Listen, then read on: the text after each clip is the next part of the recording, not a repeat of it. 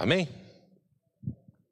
A palavra de Deus é assim: No primeiro ano de Ciro, rei da Pérsia, para que se cumprisse a palavra do Senhor pela boca de Jeremias, despertou o Senhor o espírito de Ciro, rei da Pérsia, o qual fez passar pregão por todo o seu reino, como também por escrito, dizendo: Assim de Ciro, rei da Pérsia, o Senhor dos céus me deu todos os reinos da terra e me encarregou de lhe edificar uma casa em Jerusalém que está em Judá. Quem há entre vós, de todo o seu povo, seja seu Deus com ele, e suba a Jerusalém que está em Judá, e edifique a casa do Senhor Deus de Israel. Ele é o Deus que está em Jerusalém. E todo aquele que ficar atrás em algum lugar em que andar peregrinando, os homens do seu lugar o ajudarão com prata, com ouro, com bens e com gados, além das dádivas voluntárias para a casa de Deus que está em Jerusalém. Então se levantaram os chefes dos pais de Judá e Benjamim.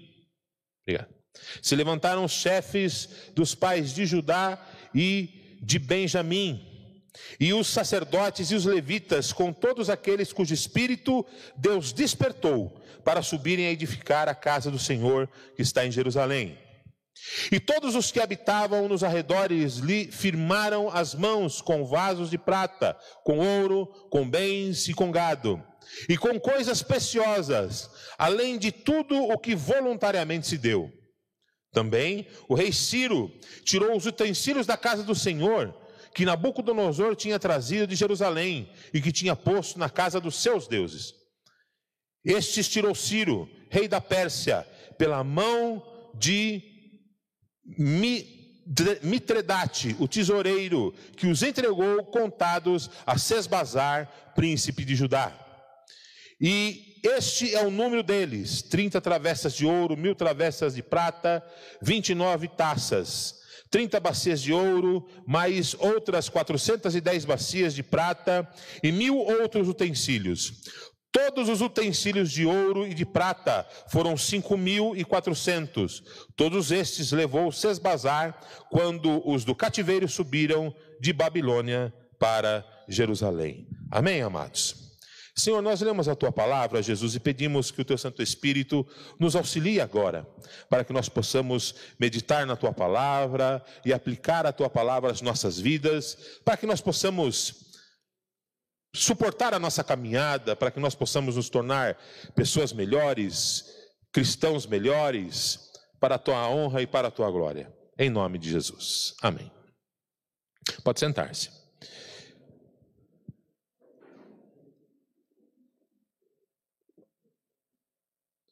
Nós estamos iniciando hoje uma nova série de sermões, baseado aqui nos livros de Esdras e Neemias.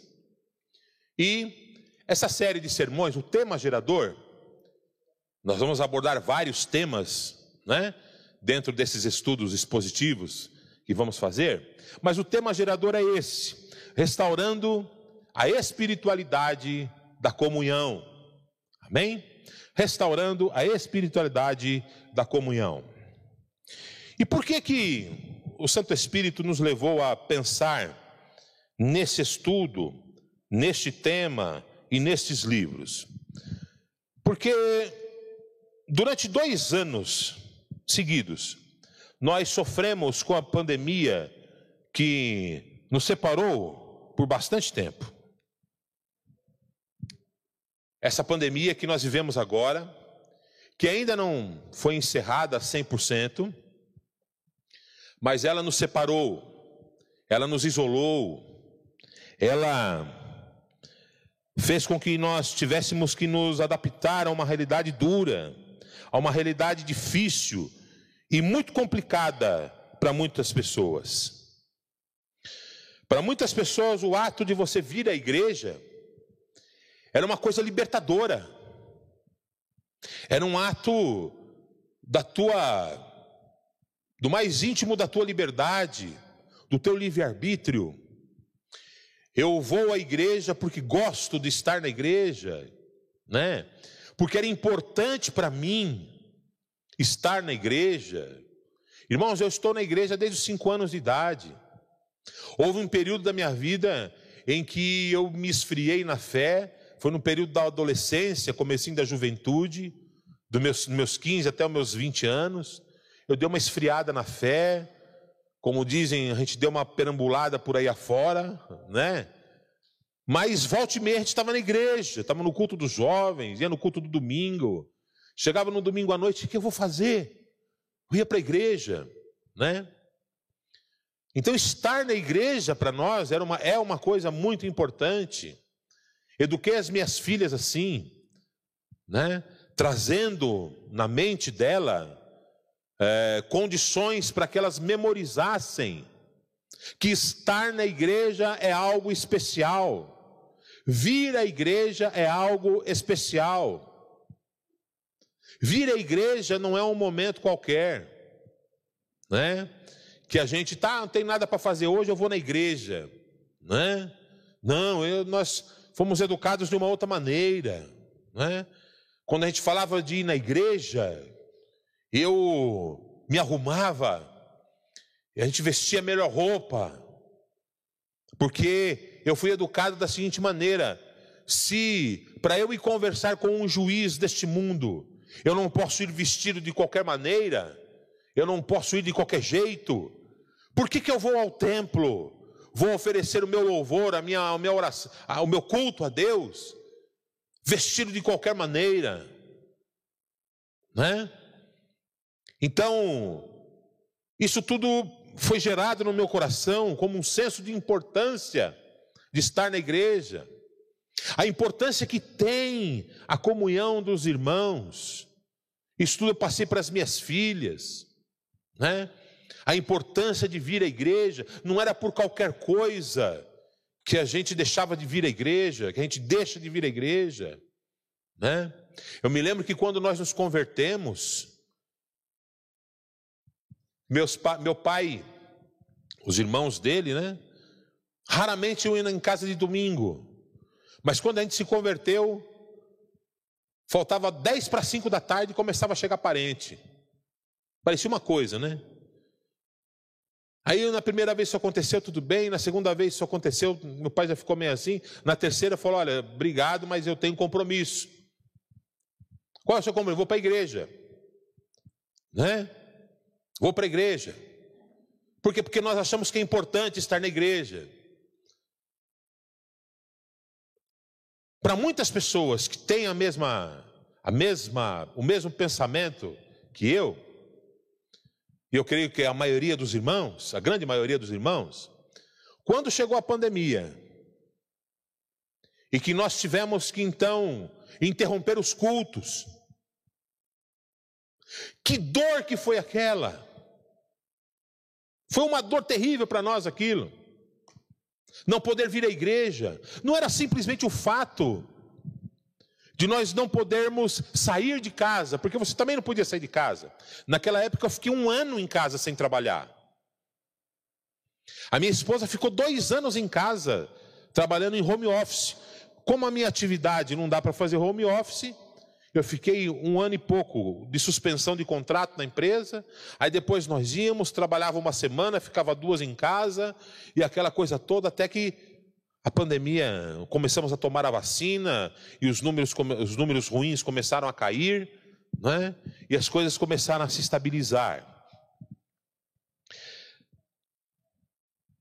Nossos templos, eles ficaram fechados. As nossas celebrações dominicais, que eram tão esperadas, elas foram interrompidas para que a gente pudesse evitar a proliferação da doença. E não apenas isso, nós também ficamos amedrontados, sim ou não? A gente também ficava com medo. A gente ficava com medo. Eu me lembrei agora que lá no comecinho da pandemia, né? Estou vendo a irmã André ali. Foi quando a irmã André ficou internada, que foi fazer a cirurgia, né, irmã? E acho que no dia que eu e a minha esposa fomos visitá-la no hospital, foi o dia, foi o último dia que estava tudo aberto.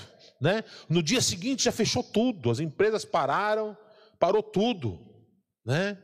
Até eu comentei com a Suzana em casa, falei, puxa, será que nós deveríamos ter ido visitar a Andréia? Será que nós fizemos algum mal a ela? Depois a gente ficou meio com remorso, né? Mas a gente orou a respeito, porque a gente não sabia como, como agir naquela época, né? E só depois de um tempo que a gente foi entender como é que a gente poderia agir. Fato é, meus irmãos, que nós ficamos dois anos, dois anos e alguma coisa aí, meio que afastados. Aquilo que era esperado por nós, né, cristãos, Todo cristão espera ansiosamente pelo culto do domingo. E vou dizer uma coisa a você que está aqui e a você que está comigo nas redes sociais. Se o domingo, se o culto no domingo para você não é importante, se você troca o domingo por qualquer outra coisa, se o domingo para você não é o dia do Senhor, alguma coisa está errada. Se não fez diferença nenhuma para você ficar dois anos em casa, sem participar do culto, alguma coisa está errada. Se você nunca chorou participando da ceia online, alguma coisa está errada. E é sobre isso que eu quero conversar com vocês hoje. Que nós precisamos urgentemente, agora que nós voltamos, a gente precisa restaurar essa espiritualidade da comunhão, né? Os nossos cultos públicos, eles deixaram de ser para ser em casa. Não era mais culto público, era culto online. Eu me lembro até hoje, tirei, nós tirávamos foto. Quem lembra disso? Que quando nós fazíamos a culto de ceia online, né? Havia uma orientação nos grupos da igreja para a gente tirar foto, né? Da nossa mesa de ceia em casa. Eu me lembro da minha esposa arrumando, né? Ah, enfeitando ali, decorando a mesa da cozinha para a gente fazer, tirar uma foto. A Bianca e o Ramiro foram lá para casa. Eu comprei umas, umas taçazinhas novas, né? Para a gente poder fazer, praticar a ceia em casa. E eu me lembro do pastor ministrando na live. Naquela época ele estava sozinho. Naquela primeira ceia, nem o louvor tinha aqui, nós não tínhamos nenhum louvor gravado ainda, né? E o pastor ministrando. E nós cinco que estávamos lá em casa, eu, minhas filhas, minha esposa e meu genro, os cinco que estávamos lá em casa, enquanto o pastor ministrava, as lágrimas caíam. Por quê? Porque a gente queria estar na igreja. E a gente sabia que aquele momento era um momento importante, por isso que nós não estávamos lá. Né? Ah, meu irmão, é muito bom nós fazermos parte da igreja. É muito bom nós amarmos a igreja do Senhor. É muito bom nós estarmos juntos. É muito bom nós vivermos em comunhão, como cantamos agora, né? É muito bom sermos adoradores, como cantamos agora há pouco. Mas tudo isso precisa vir de uma sinceridade que deve estar intrínseca dentro do nosso coração. Nós amarmos a igreja. E eu quero avançar na minha na, na, na mensagem de hoje, perguntando a você o seguinte: o quanto você ama a igreja de onde você faz parte? O quanto você ama essa igreja? É uma pergunta que eu faço para que você responda no teu, no teu coração. O quanto você ama essa igreja? Nesse período, muitos adoeceram. Não necessariamente de Covid, mas com angústias, com depressão, síndrome do pânico, solidão, o afastamento das famílias e também do convívio tão necessário que é a comunhão na igreja. Muitas pessoas nesse período, além da questão da Covid, também adoeceram de problemas emocionais. Por quê? Porque ficaram afastados, nós somos obrigados a nos afastar. A expressão era era afastamento social, distanciamento social. Não era para nós convivermos mais em sociedade. Era uma coisa que contrariava a própria natureza humana. Porque o homem é um ser sociável. O ser humano, ele nunca, nunca vai conseguir viver isolado sozinho num determinado local, sozinho. E se isso acontece é porque aquele ser humano está doente. Ele sofre de alguma, de alguma psicose, ele sofre de algum tipo de depressão, de alguma doença psiquiátrica, psicológica. É por isso que ele se isola. Tem uma, tem uma, uma série que passa no canal Discovery, que mostra lá algumas pessoas que se isolam no Alasca. Acho que é homens do Alasca, ou família do Alasca, uma coisa assim. Que se isolam lá no meio da natureza. E quando a gente vê aquilo tudo, né? Aqueles homens lá no meio da natureza, vivendo naquelas cabanas, aquelas choupanas, né? Vivendo da caça, né? Vivendo ali é, de caçar alce, de caçar, pescar salmão no rio, vivendo ali de água pura que corre do rio. A gente acha aquilo legal, maravilhoso. Vai viver sozinho lá no meio daquele lugar. Você no seu estado normal. Se você conseguir ficar, pode ter certeza que do teu estado normal você vai ficar louco também. Porque o homem pira quando ele fica sozinho. Por quê? Porque não é o nosso estado normal. Não é a nossa condição natural. O homem foi feito para ser um ser sociável. E quando nós falamos do distanciamento social, nós nos, nós nos distanciarmos socialmente. Eu não poderia, por exemplo, abraçar a minha mãe. Eu fiquei meses sem visitar minha mãe e meu pai, né? Meses sem visitar minha mãe e meu pai. Eu me lembro que os meus sogros que moram aqui na Pauliceia, né?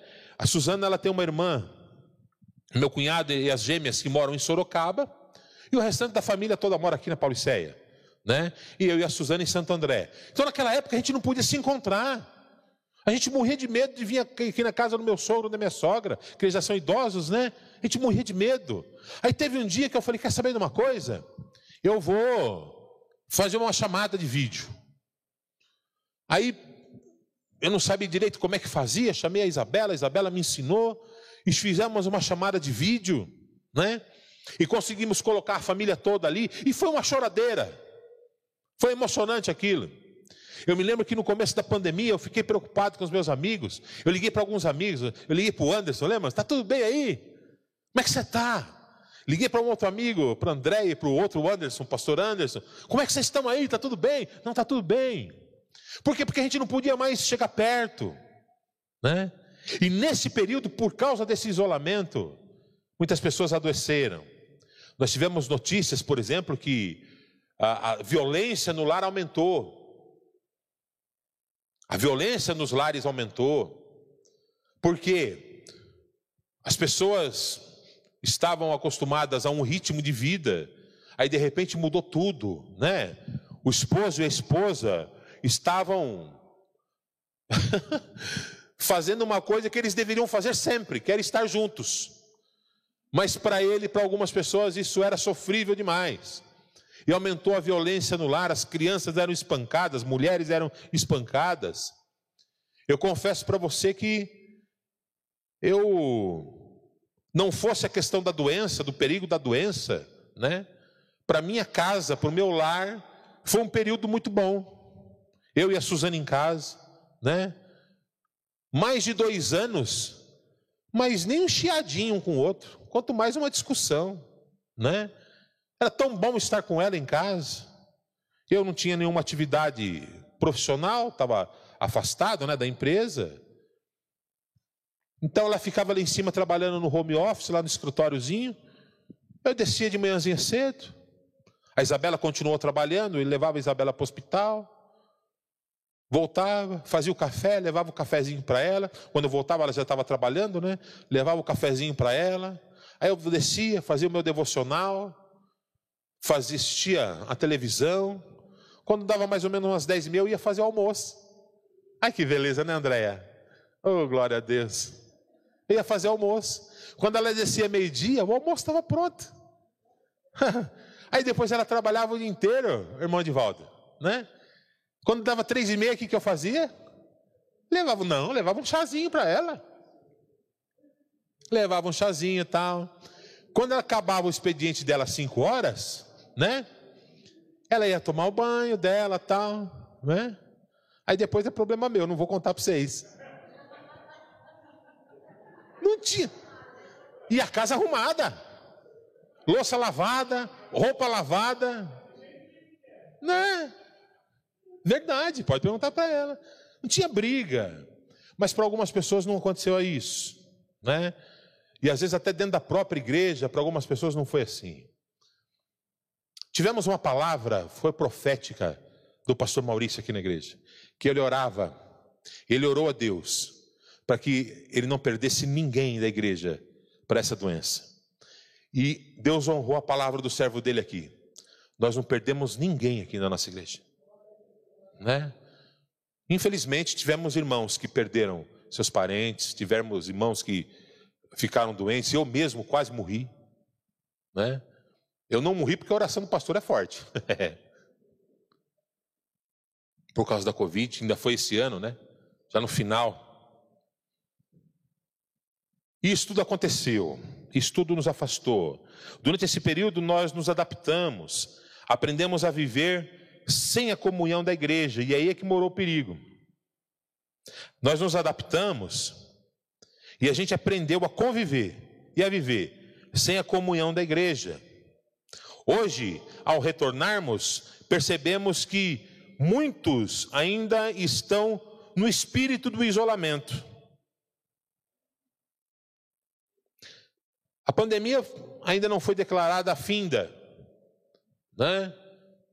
Mas as vacinas estão aí, é mais do que notório que elas foram eficazes, né? Mesmo surgindo novas, novas variantes aí da, da, da Covid, as vacinas continuam sendo eficazes, o número de internações diminuiu, o número de casos diminuiu, o número de mortes quase zerou, quase caiu, né?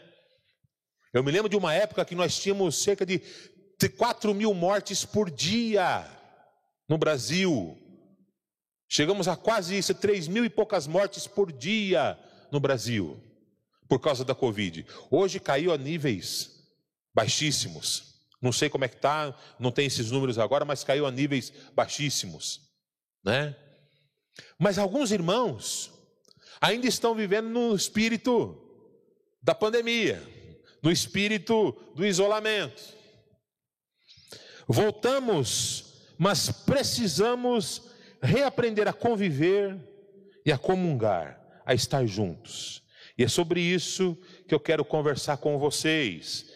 E para isso eu vou usar os livros do profeta, do, do profeta não, os livros históricos de Esdras e de Neemias, para que a gente possa compreender a importância da comunhão. Amém? Qual é o contexto? Então vamos lá. Judá e Benjamim que eram tribos do sul de Israel, eles foram capturados cerca de 70 anos antes desse episódio que nós acabamos de ler, pelo rei babilônico Nabucodonosor.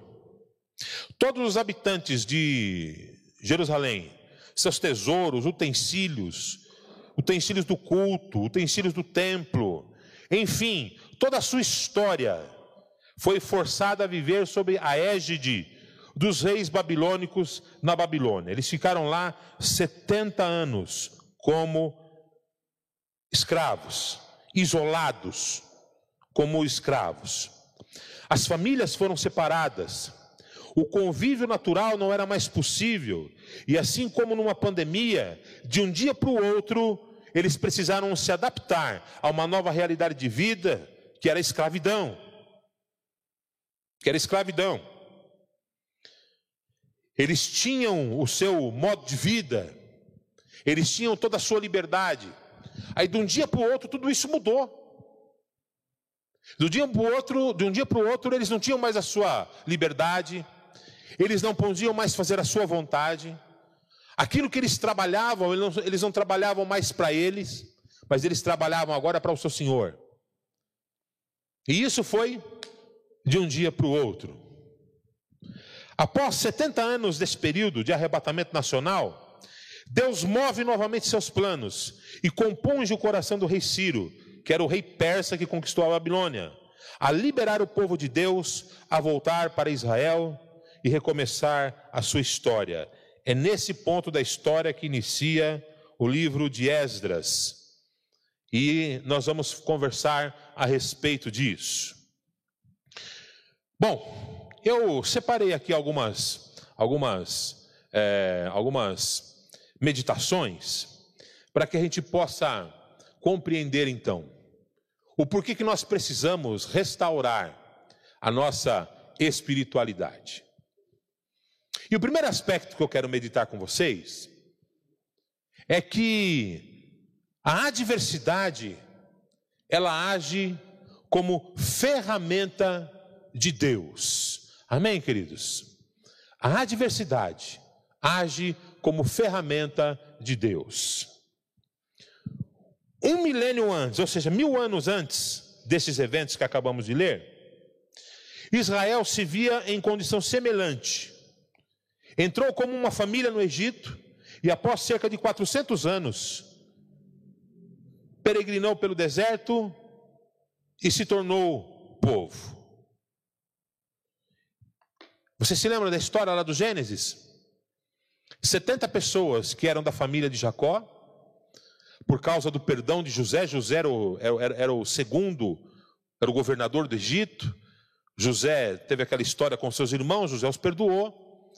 E mandou então, e o faraó mandou que então trouxesse a família de Jacó para o Egito.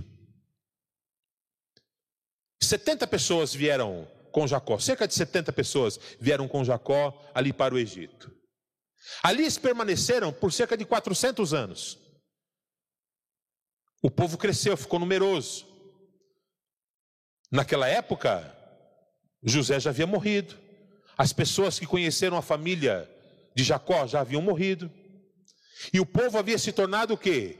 Escravo no Egito. Eles entraram como convidados, mas agora eram escravos. O povo se tornou muito numeroso, maior do que os egípcios. E por causa disso o faraó temeu. E mandou então que apertasse a escravidão sobre o povo. E Deus então ouviu o clamor do povo, levantou Moisés como libertador. Isso aconteceu cerca de mil anos antes de Esdras.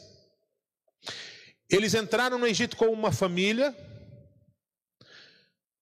saíram do deserto como um povo, e agora, cerca de mil anos depois, eles são cativos novamente em Babilônia, passam lá 70 anos, só que de lá agora eles saem como rebanho.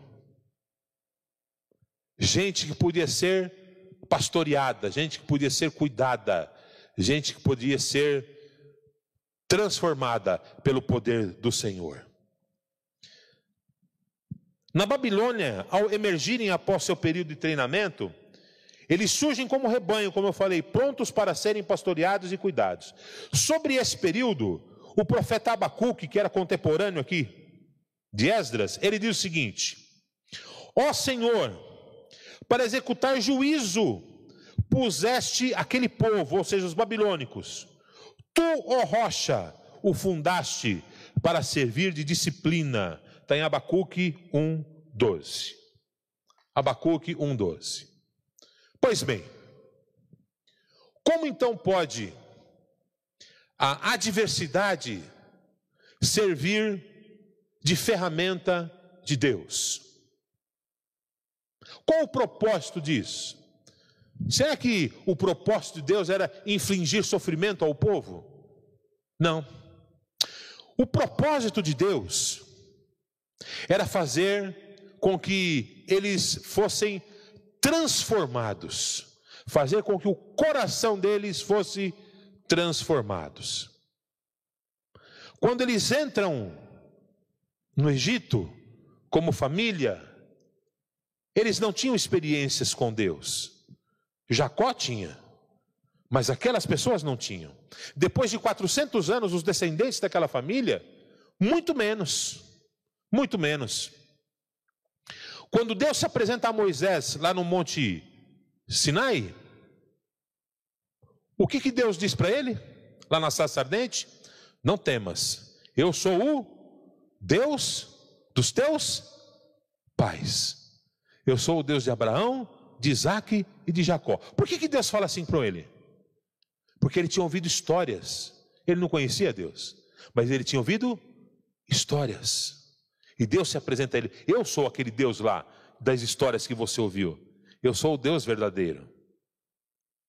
Meus irmãos, às vezes nós enfrentamos lutas, nós enfrentamos adversidades, nós enfrentamos verdadeiras batalhas nas nossas vidas, e às vezes com a permissão de Deus, para que nós nos lembremos de quem nós somos em Deus, para que nós nos lembremos, para que nós saibamos quem é o Senhor. A adversidade, ela vai gerar em mim experiências, experiências às vezes dolorosas, experiências às vezes doídas, experiências às vezes que a gente não quer passar novamente, mas ela vai trazer a nós um senso de disciplina. É aquilo que nós lemos agora há pouco no Salmo, quando nós iniciamos o culto, né? Que diz que nós devemos nos lembrar de todos os bens do Senhor. Bendiz a minha alma ao Senhor, e tudo que há em mim, bendiga o teu santo nome. Bendize a minha alma ao Senhor, e não te esqueças de nenhum dos teus benefícios. O Senhor, às vezes, Ele usa as adversidades naturais da vida Perceba que não é apenas o Senhor que vem e coloca as provas, mas Deus usa as adversidades naturais da vida para nos disciplinar, para nos mostrar o melhor caminho, para nós ganharmos experiências, para quando nós chegarmos novamente em situações difíceis, nós nos lembremos, não, mas Deus me deu o escape, eu posso confiar no Senhor. Eu posso confiar em Deus. Eu posso confiar naquele que me livrou lá no passado e ele vai continuar me livrando agora. Mas por quê? Porque eu passei por essas adversidades e o Senhor as usou para trazer em mim um ensinamento, para trazer em mim a experiência necessária para que a gente possa seguir na vida. É muito comum, por exemplo, o rapaz, né, quando ele inicia o seu quando ele começa a trabalhar, e ele não tem muita habilidade para lidar ainda com o dinheiro, para lidar com, com caixa, para pagar isso, pagar aquilo. E é muito comum os adolescentes, às vezes, acabam ficando ruim de grana. Né? Aliás, eu não conheço nenhum adolescente que tenha grana no bolso. Né? São raros. O que eu conheço é adolescente duro. né? Mas às vezes, quando a gente é jovem, a gente comete alguns erros nas nossas administrações, sim ou não, irmãos? Aí dói depois, não dói? Dói. E outras coisas, né? Quando a gente é jovem, a gente comete, outros erros que quando a gente é jovem a gente comete, né? E dói para chuchu. Mas a gente passou por aquela experiência, nós vivemos aquela experiência, passamos por aquilo, ganhamos experiência. E a gente não erra mais. É por isso que Deus usa as adversidades. Deus usa esses momentos para fortalecer a cada um de nós. Amém, amados? Segundo, os propósitos de Deus serão sempre em ajuntar o seu povo, o seu rebanho. Esse é o propósito de Deus a juntar o seu povo. Após esse período de treinamento e disciplina, Deus quer novamente reunir o seu povo, mas agora com uma nova mentalidade. O rei Ciro foi instrumento de Deus que moveu esse propósito. E isso aconteceu anos, décadas antes de Ciro ser o rei da Pérsia.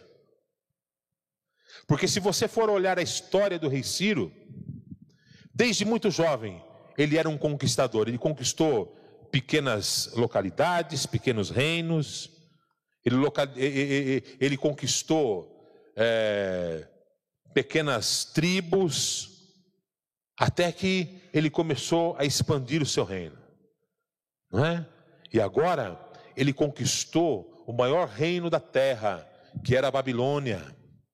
Ele agora era um rei persa que conquistou a Babilônia. E este rei, ele reconhece que tudo aquilo pelo qual ele passou, todas as experiências que ele viveu, a forma como ele viveu, onde ele chegou, ele devia tudo a Deus, para um único propósito: agora libertar o povo, para que o povo pudesse voltar para Jerusalém e reedificar o templo da adoração. Amém, amados? Querem ver aqui? Verso.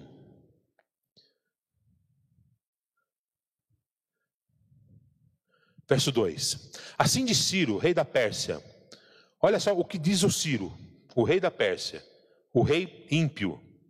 O Senhor dos céus me deu todos os reinos da terra e me encarregou de lhe edificar uma casa em Jerusalém, que está em Judá. Ciro reconhece que foi o Senhor dos céus que, através da sua história de vida, o põe naquele momento e em condições de ser instrumento de Deus. E qual era a instrumentalidade do Senhor? Qual era o propósito de Deus? Fazer com que o povo que havia ido para a Babilônia, que havia passado por um período de disciplina de Deus, que agora estava formado como um rebanho, como um povo que pudesse ser pastoreado, que esse povo agora voltasse para Jerusalém, para sua terra, reconstruísse o templo, voltassem a adorar e voltassem a ter comunhão voltassem a adorar e voltassem a ter comunhão. O propósito do Senhor é que seu povo esteja junto em comunhão e em paz. Esse é o propósito de Deus. Deus nunca quis apenas uma família, como era de Jacó. Deus nunca quis um povo que perambulasse pelo deserto Deus nunca quis um povo que fosse para uma Babilônia e lá tivesse que aprender muitas coisas. Esse não era o propósito de Deus. Tudo isso era ferramenta de Deus, era instrumentalidade de Deus. O propósito de Deus era ter um povo santo, um povo que o adorasse, um povo que vivesse uns pelos outros, assim como é a igreja. É por isso que o apóstolo Paulo diz, lá no livro de Efésios, né, que a igreja, ela era no Antigo Testamento um mistério, algo que não era revelado, mas que agora é revelado. O mistério é a igreja, a comunhão que há na igreja. A palavra de Deus diz que nós somos um só em Cristo Jesus. Amém, amados? Há um só Deus, uma só fé, um só batismo, um só amor e um Pai que é Pai de todos, que é o nosso Senhor. Amém, amados? Tem um cântico que diz isso, né? Pai, faz-nos um. Não sei se eu acho que o Valdir deve lembrar dele. Pai, faz-nos um, Pai, faz-nos um, para que o mundo creia que enviaste Jesus. Pai, faz-nos um. É antiga essa música, né? Percebi que é mais antigo que o Valdir até. ele não conhece, está mais antigo que ele.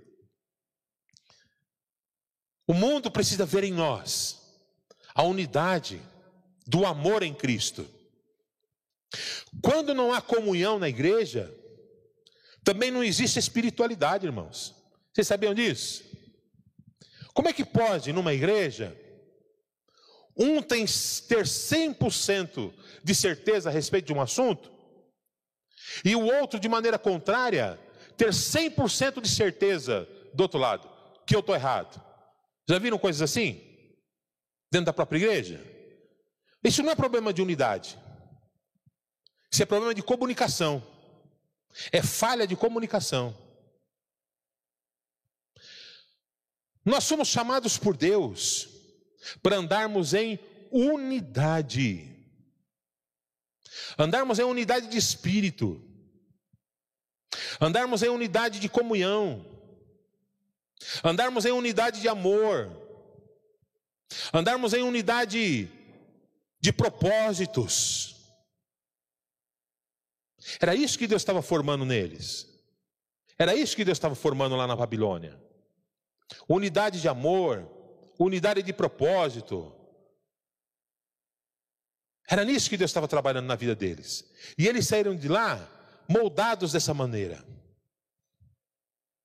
Tanto é que quando eles voltam para Jerusalém, eles reconstroem o templo, porque foram, e nós vamos ver isso mais à frente, foram três levas né, que voltaram. Primeiro voltaram Zorobabel, a primeira leva que saiu de Babilônia veio com Zorobabel.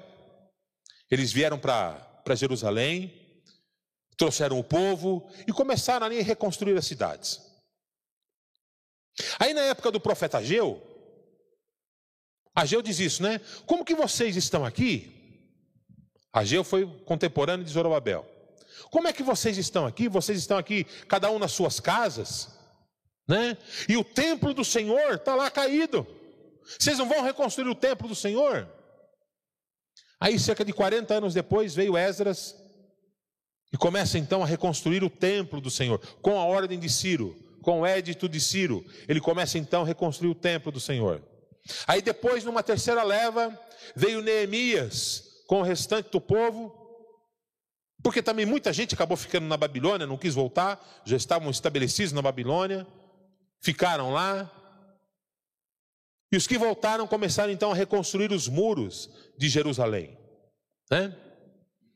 Meus irmãos, essa história ela serve para nos lembrar de que a comunhão ela deve ser reconstruída a cada encontro.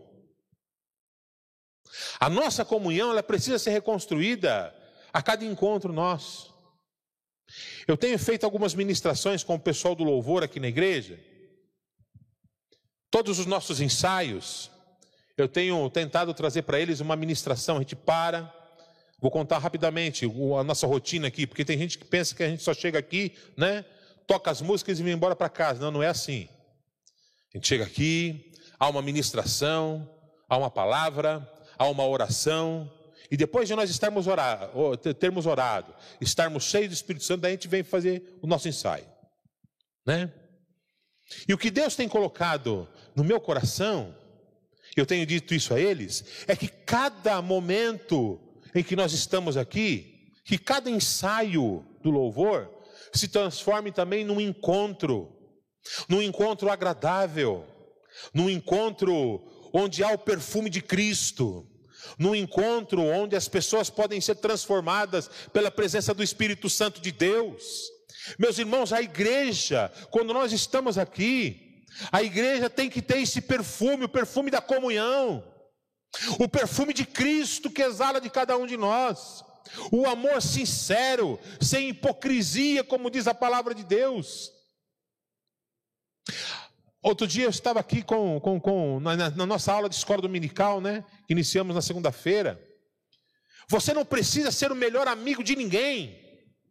Você não precisa ficar enfiado na casa de ninguém, porque isso não sustenta a comunhão. Você sabia disso? Não sustenta a comunhão eu ficar enfiado na sua casa, ficar visitando você lá toda hora. Muito pelo contrário, o livro de Provérbios diz o seguinte: tira o teu pé, arreda o teu pé da casa do teu irmão, antes que ele se ire contra ti. Né? A gente não precisa fazer isso. Mas eu preciso sentir.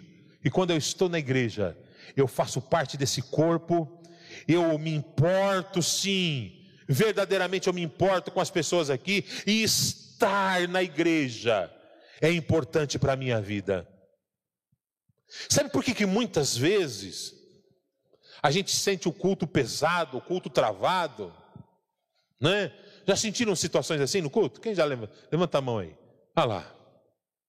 Sabe por quê? Porque às vezes o problema não está no pastor. Às vezes o problema não está no louvor. Mas está na forma como você veio cultuar a Deus. Na realidade, muitas pessoas não vêm para a igreja para cultuar a Deus. Mas muitas vezes a pessoa vem para a igreja, sabe para quê? para ficar olhando para ver se o cabelo do Valdir está para o lado esquerdo ou para o lado direito hoje. Às vezes eu venho para a igreja e aquilo pela qual eu tenho que fazer, que é me concentrar na adoração, na oração, na comunhão e na palavra, eu não faço. Eu faço tudo, menos esses quatro elementos. Eu presto atenção em tudo, né? Eu empresto o meu ouvido a Satanás dentro da igreja. Porque às vezes a gente escuta gente de dentro da igreja falando mal da própria igreja, sim ou não? Você está emprestando o teu ouvido a Satanás. E aquilo que é para você fazer, que é para você vir aqui para adorar, para ter comunhão com teu irmão, você não faz. Irmãos, ser igreja, ser igreja, significa que eu estou disposto a abrir mão de coisas que são importantes para mim. Eu acho que você devia perguntar o seguinte: o que você vai me falar edifica? Porque se aquilo que você vai me falar não edifica, eu não quero nem ouvir. Começa a fazer esse exercício. Se aquilo que você vai me falar não edifica, não traz edificação nenhuma, eu não quero nem ouvir. Não empresta teu ouvido para Satanás, irmão. Não empresta teu, teu ouvido para conversa fiada, às vezes, dentro da igreja. Amém? Existe alguém, e, e foi num esforço muito grande que isso aconteceu, para que eu e você fôssemos um. Jesus Cristo morreu na cruz do Calvário e entregou até a última gota do seu sangue para que houvesse uma aliança, uma aliança de sangue entre eu e você. Né? Tem um cântico que nós cantamos aqui, se for lembrar, como é que é? É um cântico que fala justamente sobre isso, que fala a respeito da aliança, né? E que isso custou muito para que eu e você joguemos isso fora, abandonemos a comunhão por causa de qualquer coisa. Amém, amados. Esdras ele volta e inicia a reconstrução do templo. Ciro, tocado por Deus, ordena que todos os utensílios do templo que foram tomados na época da invasão fossem devolvidos. Esdras retorna a Israel e reconstrói o templo e o culto a Deus. Olha só que coisa linda. Após ter feito isso, ele congrega todo o povo e lê ao povo a lei de Deus. Está lá em Neemias capítulo 8, verso 12. E foi um momento memorável de alegria, de regozijo, de festa e de ajuda aos necessitados. Quando eles reconstroem o templo, lá em Neemias 8, 12, vai dizer o seguinte: que Esdras, ele vai diante do povo, porque Esdras, a função dele era escriba. O que era o escriba? O escriba eram aquelas pessoas que ficavam escrevendo a lei de Deus. Eles faziam Bíblias, faziam Torás, né? Eles escreviam a lei de Deus, por daí então a expressão escriba. E ele vai diante do povo e ele lê a lei de Deus, depois que o templo havia sido reconstruído.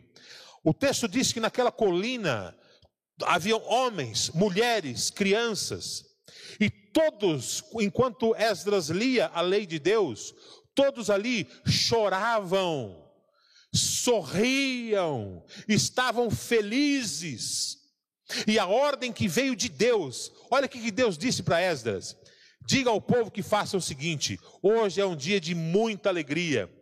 Digam a eles que orem, que planteiem, que chorem, mas que também que eles festejem, que vão para suas casas, que eles comam, que eles bebam, que eles celebrem, que eles vão nas casas das pessoas que não têm o que comer, que não têm, que não têm bebida, e repartam com eles, porque hoje é dia de festa em Israel, porque a comunhão foi restaurada.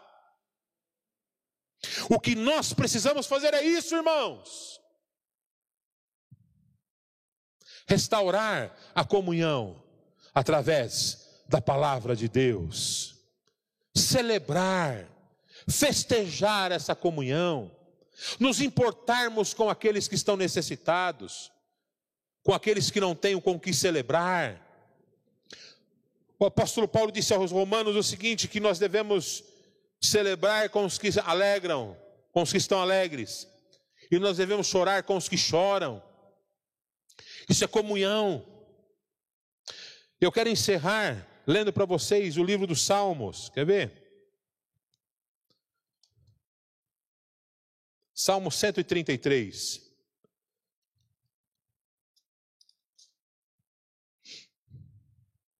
Ó, oh, quão bom e quão suave é que os irmãos vivam em. Não é unhão? Não é unhão de unha grande, né? Não é esse, não. É união. É como óleo precioso sobre a cabeça, que desce sobre a barba, a barba de Arão, e que desce a orla das suas vestes, como o orvalho do irmão, é como o que desce sobre e como o que desce sobre os montes de Sião, porque ali ordena o Senhor a sua bênção e a vida para sempre. O que, que é esse óleo, né? Arão era o sumo sacerdote, o irmão de Moisés. Foi o primeiro sumo sacerdote. E esse óleo era o óleo da unção, o óleo que o ungiu como sacerdote e que desceu sobre a sua barba e que tocou a orla dos seus vestidos. Tudo isso dentro da poesia judaica tem um significado maravilhoso. Esse óleo é o óleo da unção, é o óleo que separava. Ele foi derramado sobre, sobre é, Arão no momento em que ele foi consagrado sumo sacerdote. E aquilo faria, fazia dele uma pessoa separada para uma função especial. Né? E tocava a orla dos seus vestidos. Na, na, na, na mitologia é, judaica, a, na orla, a orla dos vestidos, né, havia é, a palavra, na roupa do sacerdote, havia ali frases, palavras da Torá, da lei de Deus que estavam é, escritas ali. E uma delas era justamente uma palavra que falava a respeito do corpo, da, da congregação, que eles eram um povo só. No peitoral do sumo sacerdote havia um, uma espécie de um, de, um, de, um, escudo com as 12, com 12 pedras que representavam as 12 tribos de Israel. Tudo isso falava da unidade do povo. E ele dizia: Olha, é sobre a cabeça dele que é derramado esse óleo da unção. Vai sobre a sua barba, sobre uh, uh, uh, a sua roupa, não é? E é dali que o Senhor ordena a bênção. Meu irmão, é através da comunhão da igreja que Deus ordena a bênção para a tua vida. É na comunhão da igreja, é na comunhão do povo, é na comunhão dos santos que Deus ordena a bênção para a tua vida. Quando nós oramos aqui, quando eu me dedico a fazer a obra do Senhor, quando eu me dedico em te amar, quando eu me dedico em amar aquele que entra na igreja pela primeira vez, quando eu me dedico a fazer a obra do Senhor, e me coloco à disposição disso, Senhor, para amar as pessoas, porque é isso que eu tenho que fazer. A maior obra que eu e você podemos fazer é justamente essa: é me colocar nas mãos do Senhor, me entregar ao Senhor, para que eu possa ser instrumento do amor de Deus para a tua vida. Essa é a maior obra que eu posso fazer, né? Comunhão. A comunhão precisa ser restaurada. Se não há comunhão, meus irmãos, não há culto. Se não há comunhão, não há celebração. O apóstolo Paulo, ele diz isso, né? Lá em 1 de Coríntios, capítulo 11, a partir do verso 23, porque eu recebi do, Senhor o que também vos entreguei, entreguei, que o Senhor Jesus, na noite que foi traído, tomou o pão e, tendo dado graças, disse: Isso é meu corpo que é dado por vós, fazer isso em memória de mim. Por semelhante modo, tomou o cálice, e levantando o cálice, deu graças ao Senhor e disse: Agora este cálice é o cálice da nova aliança no meu sangue. Fazer isso todas as vezes que vos reunirdes em memória de mim. E todo aquele que fizer isso e não discernir o corpo é, é, é pecador, é, recebe juízo por não discernir o corpo. Qual é o pecado? É o pecado de não termos comunhão, de não estarmos em comunhão com o corpo de Cristo. É aquele negócio, né? Então, eu venho aqui e eu, como eu disse, eu olho para tudo, falo mal de tudo, resmungo de tudo, mas eu não falo, faço aquilo que eu devo fazer. que eu vim aqui para adorar o Senhor. Eu vim aqui para celebrar. Eu vim aqui para ter comunhão com você. Eu não vim aqui para te criticar. Né? Aí eu estou quebrando a comunhão. Essa pessoa não está discernindo o corpo. Aí participa da ceia. Sabe o que é isso? Maldição para a tua vida. Porque você não está discernindo o corpo. É maldição para a tua vida. Quando nós celebramos a ceia, existe um motivo, que hoje em dia, por causa dessa questão de higiene, pandemia tal, isso acabou sendo tirado da nossa prática. Mas até muito pouco tempo atrás. O que, que nós fazíamos no momento do cálice? A gente trocava o cálice, né? Virava para o lado, trocava o cálice com o irmão, não era isso? O, o que, que isso simbolizava? A comunhão. Porque o sangue de Cristo nos lavou e o sangue de Cristo me fez um com você. Efésios capítulo 4 diz nós somos um em Cristo. Amém?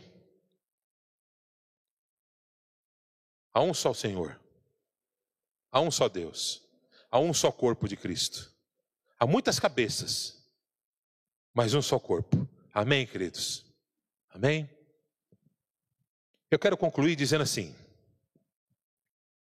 o propósito de Deus é ter um povo, um rebanho, onde ele possa demonstrar o seu amor. Após um período de dura história, Deus reúne novamente o seu povo através do culto e da congregação. Assim também nós, após esse período de dura história, de isolamento, de separação, Deus está nos convocando a reconstruirmos nossos templos de adoração e de comunhão. Lancemos fora o medo e voltemos a praticar a comunhão dos santos integralmente. Amém, amados? Integralmente. Lança fora o medo. No medo não há amor, diz a palavra de Deus. Lança fora o medo. Deus não colocou em nós espírito de medo, mas Ele colocou em nós espírito de ousadia, Amém, amados? Espírito de ousadia. A pandemia praticamente já zerou, já acabou. Né? Agora é hora, sabe do quê? De nós não voltarmos para a igreja. Não é você simplesmente voltar a frequentar a igreja. Voltar a frequentar a igreja é fácil.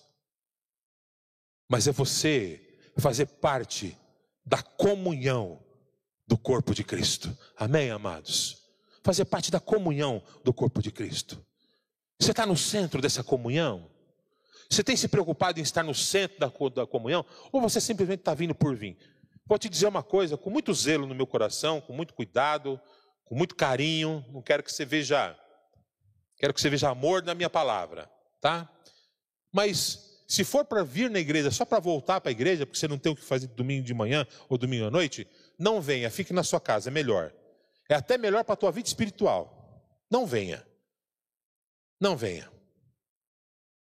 Mas venha para a igreja com o propósito de ser bênção, de ser abençoado e de ser abençoador. Venha para a igreja com o propósito de estar no centro da comunhão do corpo de Cristo. Amém, amados? Amém? Vamos orar? Vamos ficar de pé?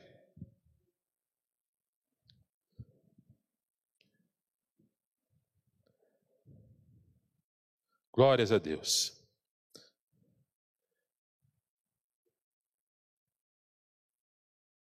Nossa, passou do tempo hoje, nem percebi. Desculpe.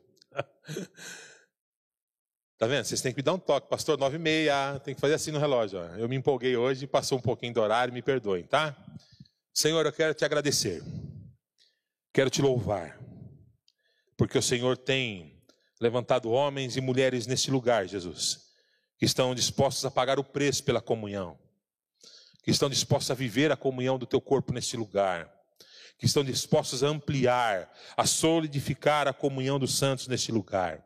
Vivemos, Pai bendito, esse momento de pandemia, onde por é, imposição, inclusive, tivemos que nos redesenhar, tivemos que nos adaptar a viver um período afastados dessa comunhão, a viver um período longe da tua igreja, a viver um período afastado dos irmãos, mas agora, Pai amado, voltou.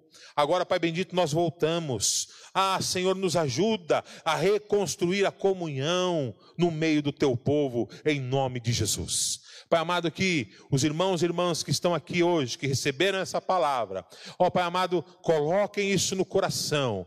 Eu faço parte do centro da comunhão, da igreja, e vou permanecer aqui para abençoar o povo de Deus neste lugar, em nome de Jesus. Pai, leva-nos em paz aos nossos lares, no teu amor, na tua paz e na tua misericórdia. E que o amor de Deus, a graça do nosso Senhor Jesus e as santas consolações do Espírito Santo de Deus seja sobre todos vós, agora e sempre. Amém. Deus te abençoe. Deus te abençoe. Vai em paz. Vai em paz. Vai em paz.